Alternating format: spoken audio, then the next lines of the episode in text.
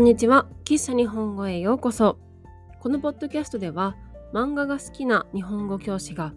優しい日本語といつもの日本語で漫画についてお話ししています。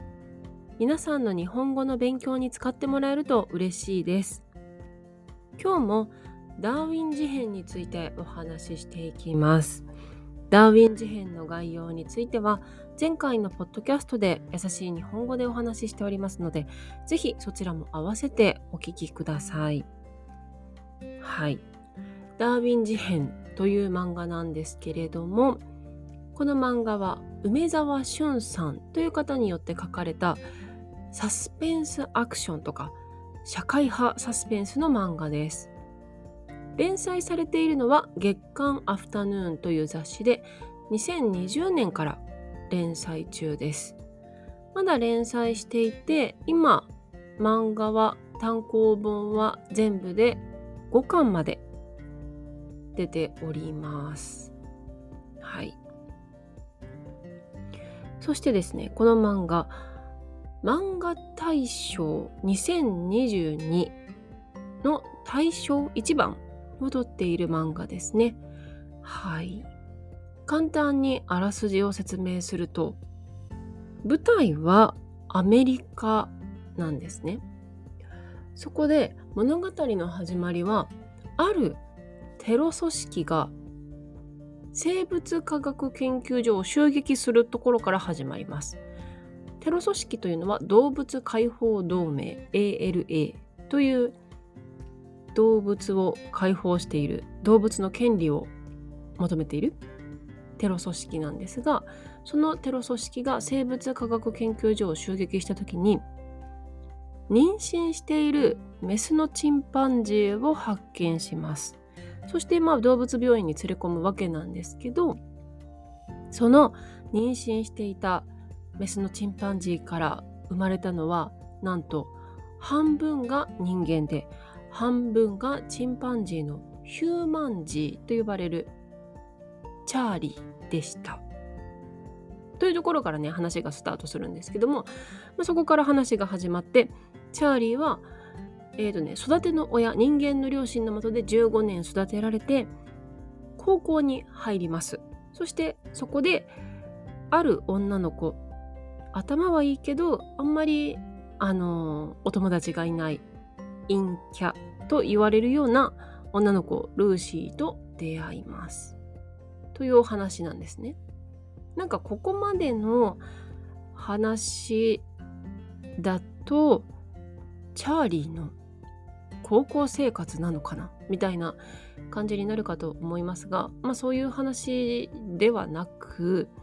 その、まあ、チャーリーを主人公にしたアメリカ全土における人間とはそして動物とは動物の権利とはみたいなお話なんですね。はい。なんか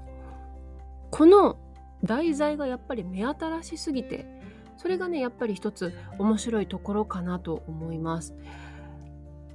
その半分人間で半分チンパンジーのヒューマンジーが主人公の社会派の漫画っていうね結構今までにないような発想でそれがまあまあ面白いところではあるんですけども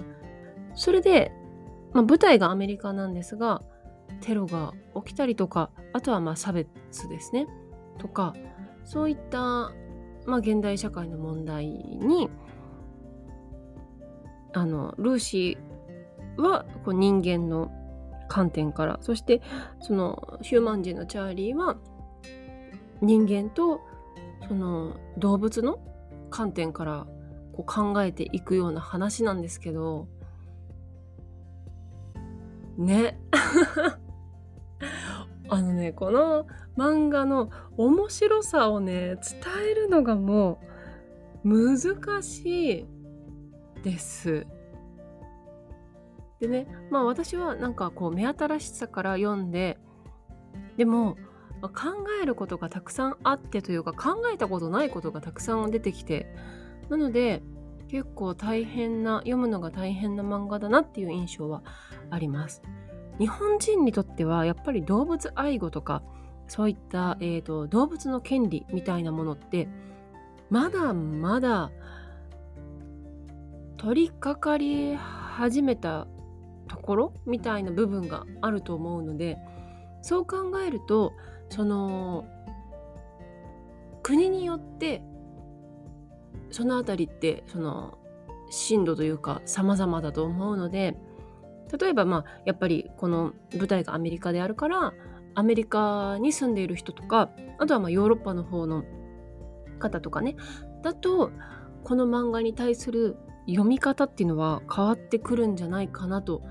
思います。その、まあ、動物愛護だ動物愛護団体じゃないね動物解放同盟動物解放同盟テロ組織なんですけど、まあ、その動物解放同盟の人たちの考え方が何て言うんですか？その今のヴィーガンの人たちの考え方と共通している部分があるからそういうテロを起こす人たちとヴィーガンの人たちが一緒くたにされて差別されたりとかなんかそういう話とかが出てきたりしてね。ヴィーガンもやっぱり私の身の回りで日本人の知り合いでヴィーガンって全然いなくって外国人の友達だととか私が教えている学生さんでヴィーガンですっていう人はいるんですけどやっぱり日本人にはまだまだうん馴染みのない分野っていうんですか？だと思うのでその日本人がこれを読んで面白いとか考えなければいけないって思う形ん？面白いとか考えなければいけないって思うところとやっぱり外国でそういった考え方がも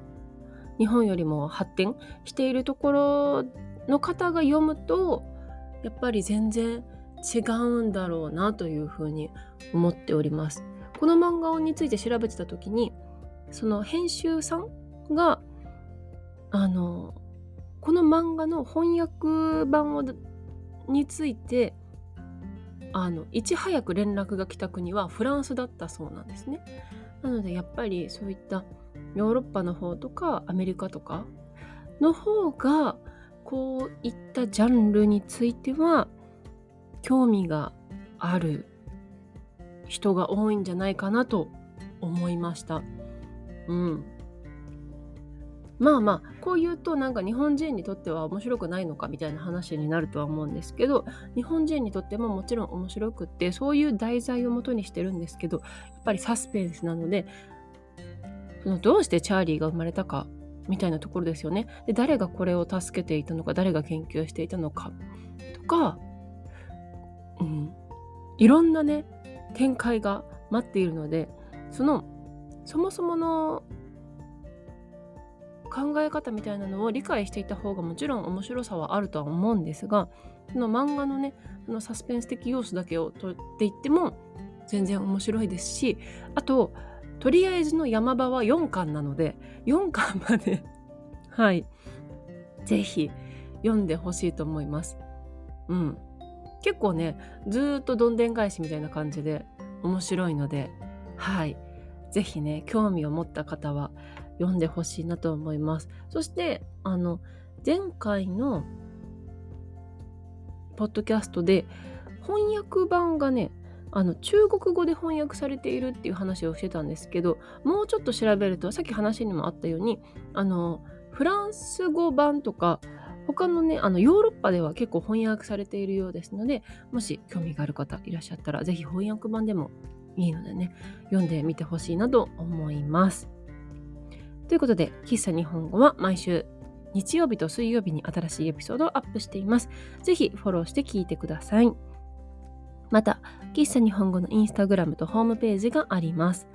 ホームページでは、ポッドキャストのスクリプトを公開しています。皆さんの日本語の勉強に使ってもらえると嬉しいです。URL は概要欄、プロフィール欄にありますので、ぜひチェックしてみてください。今日も最後まで聞いてくださってありがとうございました。また次回お会いしましょう。バイバイ。